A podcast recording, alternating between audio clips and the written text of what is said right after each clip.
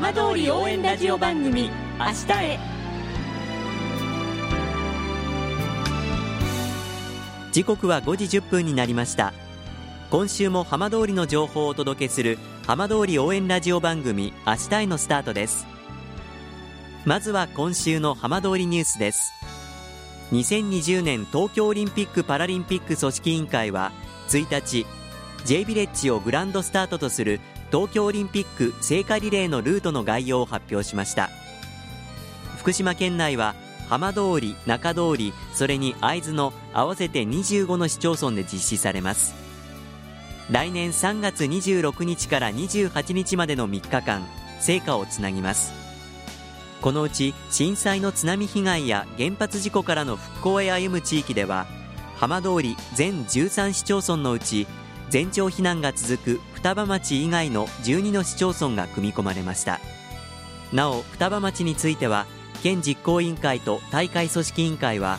避難指示解除の動向などを注視しながらルートへの追加を検討するとしています。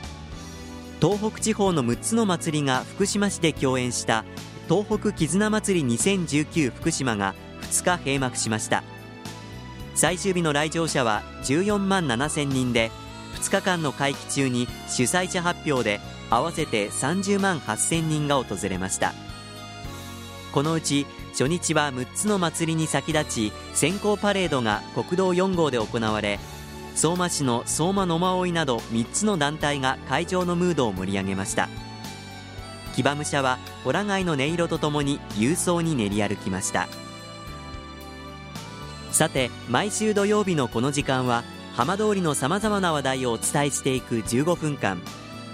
震災と原発事故から8年。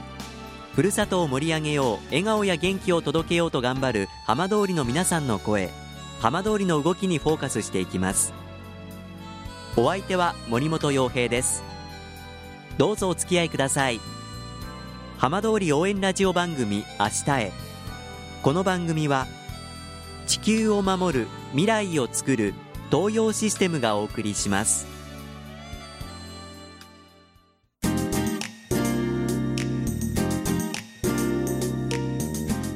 代わっては浜通りの話題やこれから行われるイベントなどを紹介する浜通りピックアップです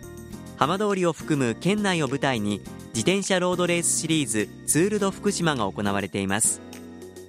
今日はこのツール・ド・福島を開催するリンク東北の宇沼誠さんにお話を伺います。宇沼さんよろしくお願いします、はい、はい、よろしくお願いします。さああの県内、えー、自転車で走るにはすごくいい季節になっていますけれどもあの今ちょうど福島県内で自転車のシリーズレースのシリーズされているということなんですが今どういう感じで進んでるんでしょうか？はい、えー、ツール・ド・福島と銘打ちまして、えー、福島県内7カ所道路を止めさせていただいて、えー、自転車レースを開催しております。で、4月14日に桂尾村で実際1周30キロ、約30キロの道路を止めさせていただいて、全国各地から、えー、今回はかなり強豪な方々が参加いただきました。この桂尾でのレースというのは今年が初めてではないんですよね？桂尾村のレースは2017年の秋に第1回目がありまして、えー、今年の春4月で4回目を迎えました。そうですか。今年の4月のレースは皆さんのこう雰囲気いかがでしたか？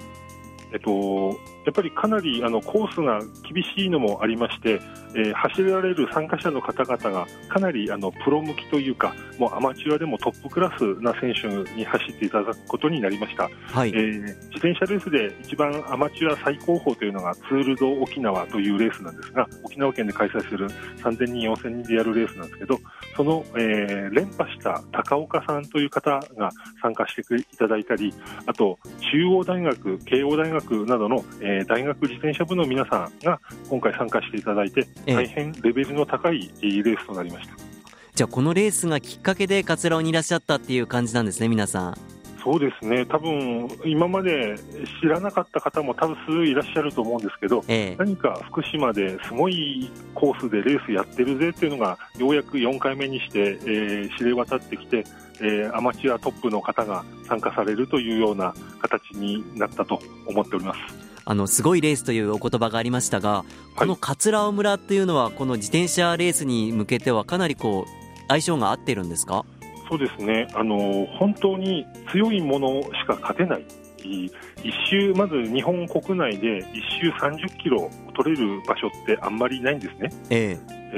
ー、多分日本で北海道とか沖縄を除けば多分本州であればトップクラス1位、2位を争うぐらいの距離でかつ、えー、アップダウンが1周走ると総1周で700メーターぐらい獲得標高があるという、えー、非常に上りも下りも激しくテクニカルなものなので、ええー、本当にあのプロとかそういう方々にも走っていただきたいようなコースですね。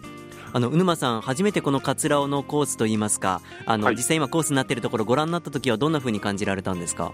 えっと、まず我私と、えー、桂尾村役場の島さんという方で、えー、コースを選定したんですが、ええ。えー、初めて実際に私たちも自転車で走りますので、ええ、このコースでやったらあの本当に日本有数のレースができるだろうと、えー、ちょっとワクワク感もありながらコース設定をしました。まあ、でも今4回目にしてあのアマチュアトップレベルの方もいらっしゃるというところでかなり手応えなんかは感じていらっしゃるんですか？そうですね。あのやはり各実際に実績をがある方々が来ていただけるっていうとやっぱりレース自体の格も上がりますので、ええ。ー、特にあのアマチュア日本一を決める鶴沖縄優勝者あなどが来ていただけるとなるとやはり周りの見る目も変わりますし、ええ、あのロードレースのコース開催場所として、えー、認知されたのかなと思うところはあります。あのいろいろ準備をされていく中で村の皆さん役場の皆さんの反響はいかがですか？今回あの桂尾村の校舎がありまして村役場ではなくて、えー、村の出先機関というか一般社団法人の校舎の皆さんが、えー、実際主体となって運営していただきました、はい、第1回、第2回は、えー、我々リンク東北で、えー、全部段取りしてやったんですけどやはりあの村の皆さんが、えー、主体となってやっていただくのが何より、えー、継続のためには最大の方法ですので、え。えー、今まで、えー、数々得てきたノウハウ失敗した点もここが失敗しましたというのも全部共有して極力村の皆さんで動いていただけるように段取りをして第4回大きなトラブルなく終えたのでまず成功かなと思っております。あのレース以外でもこの村に来てもらおうということであの実際ちょうどこのインタビューが放送される時には合宿なんかも行われるそうですがそれはどういう感じで行われるんですか？大体あの自転車レースを目標に来ていただく方、これが全国大でパターンなんですけど、桂尾村には、えー、せせらぎ荘というあの宿泊施設がありまして、えー、この1周28キロ、国内有数のコースを使って、実際に練習、合宿等にもお使いいただきたいと。で、このコースを走るのにあたって、初心者だと結構厳しい部分あるんですね、あの上りのノウハウ、下りのノウハウ、こちらも、えー、先生役の方をつけて、えー、安全に、確実に早く走れるように、えー、指導するようなパターンも設けたら、えー、定期的に村の交流人口が増えるだろうということで、えー、いつもレースの司会進行をしていただいているレディーゴージャパンという NPO 団体と、えー、提携しまして実行という形になりました。そうすると、まあ、レース以外にもこういうところ触れていただくというのはすごく意味があるということなんですね。そうですねやっぱりあの開催地の皆さん、全国どこもそうなんですけど、ええ、やはりレースの時だけじゃなくて、レースをきっかけに定期的に足を運んでいただきたいっていうのが、あの開催地の皆さんの共通の願いですので、えー、温泉や宿泊施設などあるところには、えー、1泊2日あお仲間で自転車レースして、えー、自転車でサイクリングまたは練習に来て、えー、宿に泊まってビールを飲んでまた翌日あのレースに向けての練習をして、えー、帰るというような形式もあってはいいのかなと思って、えー、始めています。さあ、あの、これからまだ、あの、シリーズ6つのレースがあります。ぜひ、あの、ラジオをお聞きの皆さん、そして、沿道で応援される皆さんもいらっしゃると思います。最後に、湯沼さんからメッセージいただけますでしょうか？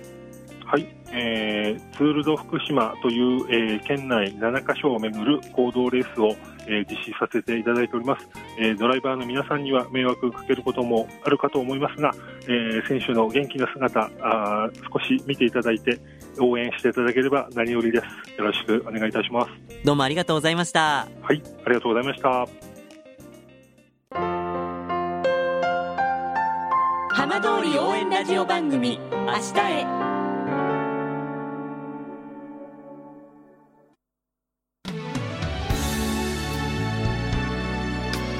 浜通りの情報をたっぷりでお送りしてきました浜通り応援ラジオ番組明日へ。